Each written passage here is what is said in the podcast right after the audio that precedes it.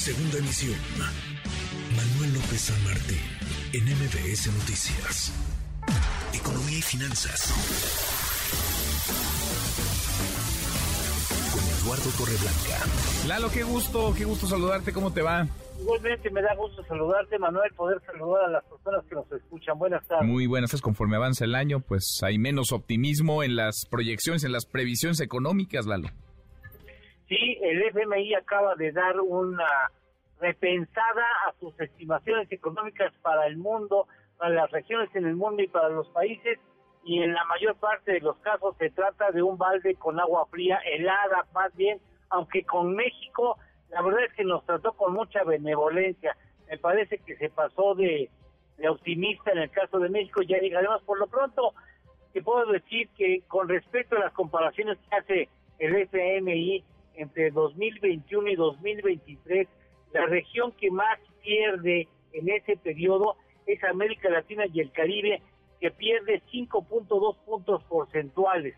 La región que menos pierde, el Oriente Medio, que solamente habría perdido, si las estimaciones son correctas, ni un punto porcentual, punto 9%.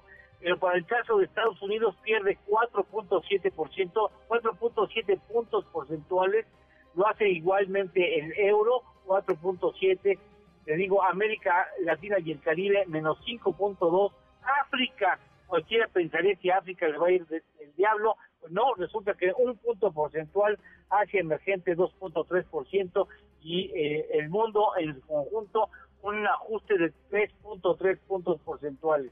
Bueno, en cuanto a México refiere, es muy optimista el Fondo Monetario Internacional porque estima la posibilidad de que en este año se crezca 2.1%, cosa que es posible si sigue el comportamiento económico como plantea el tercer trimestre del año. Eso sí podría conseguirse.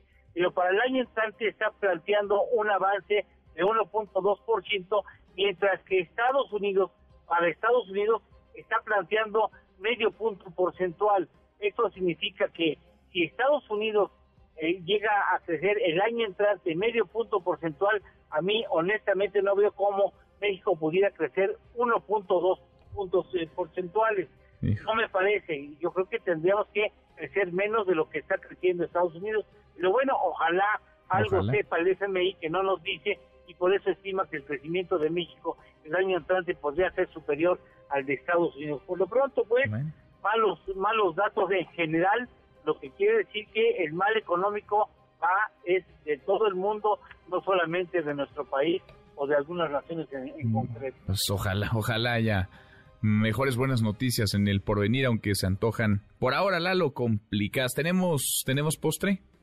Claro que sí. En cuanto al Producto Interno Bruto en relación a, la deuda, a México no le va mal, ¿eh? por, por cierto, tampoco el FMI lo calcula en 42% de la deuda gubernamental en relación al Producto Interno Bruto, mientras que, por ejemplo, para Italia 151%, para España 139% de su Producto Interno Bruto, para Argentina 102%, y bueno, para Estados Unidos, para Estados Unidos 119% de su Producto Interno Bruto. Bueno, pues ahí queda, Lalo.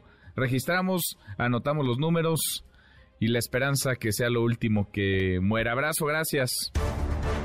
MBS Noticias.